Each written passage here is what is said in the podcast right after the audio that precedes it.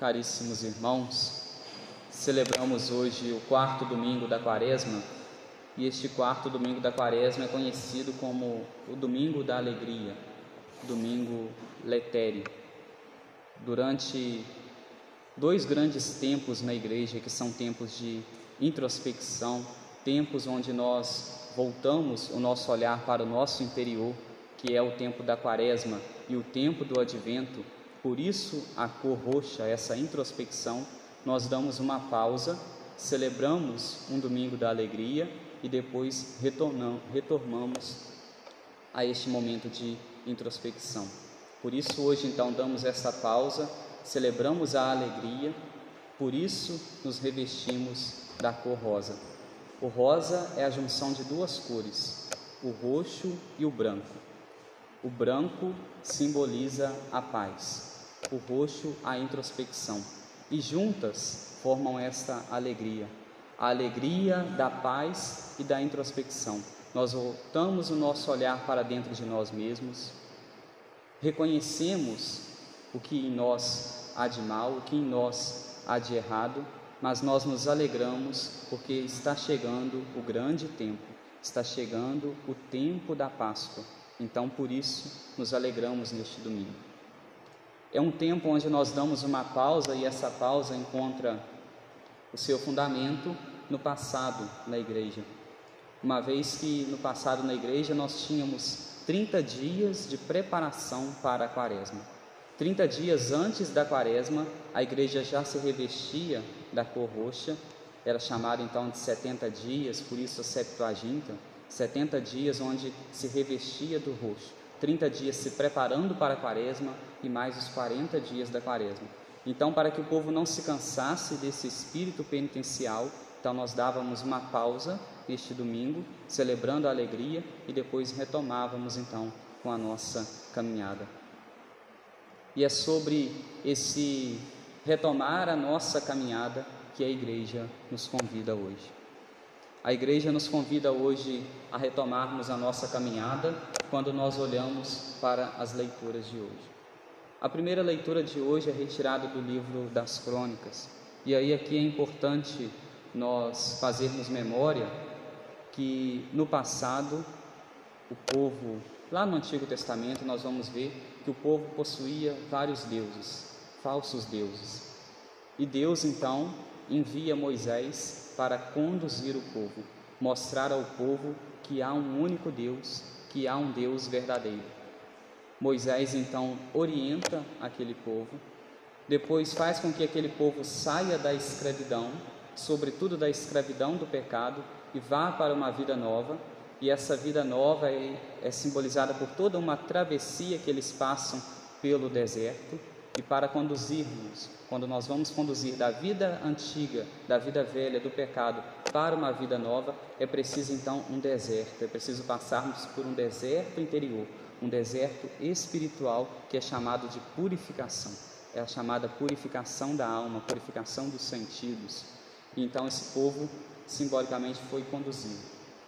Passou pelo deserto, depois conseguiram chegar à terra nova e ali então na terra nova, na terra prometida, eles tinham saudades do tempo em que estavam escravos.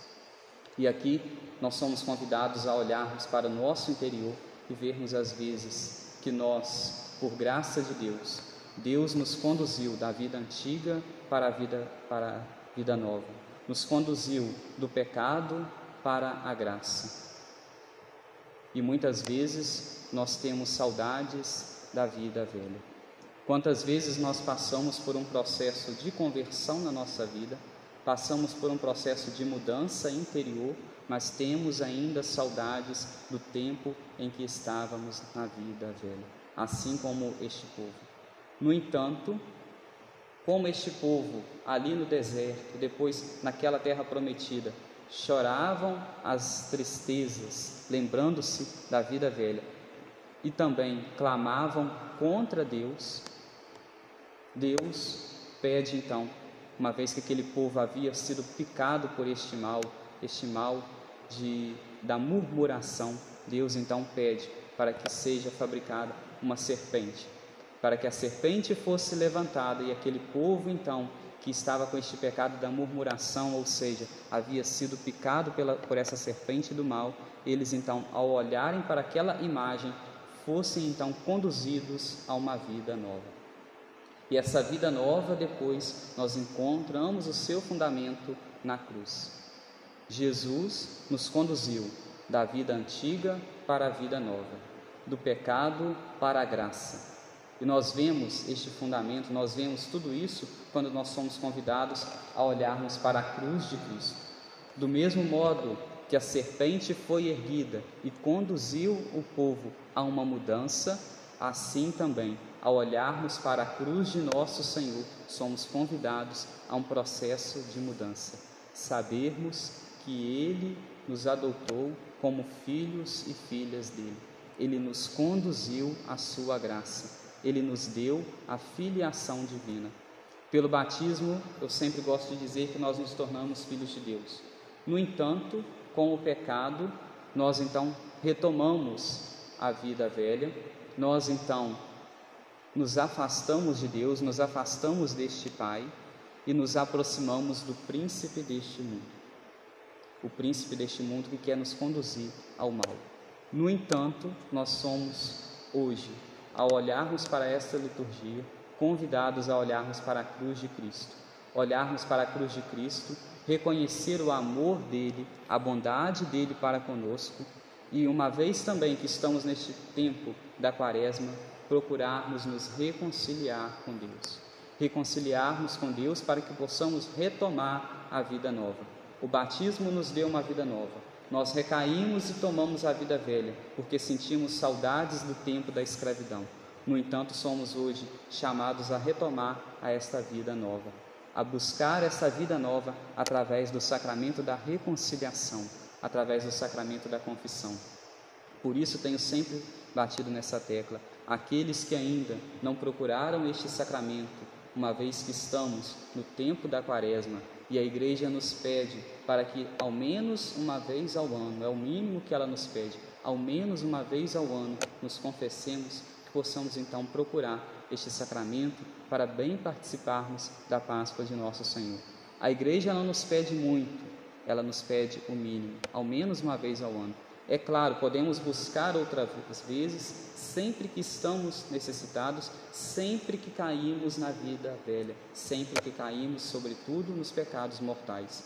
Mas que possamos hoje, à luz desta liturgia, olharmos para a cruz de Cristo, olharmos para nosso Senhor Jesus Cristo, aquele que nos conduziu à vida nova, aquele que nos mostra a terra prometida, aquele que nos prometeu o reino dos céus, que possamos hoje então nos comprometermos a estabelecermos esta fidelidade, a fidelidade a Deus, a fidelidade ao nosso Pai. Louvado seja o nosso Senhor Jesus Cristo.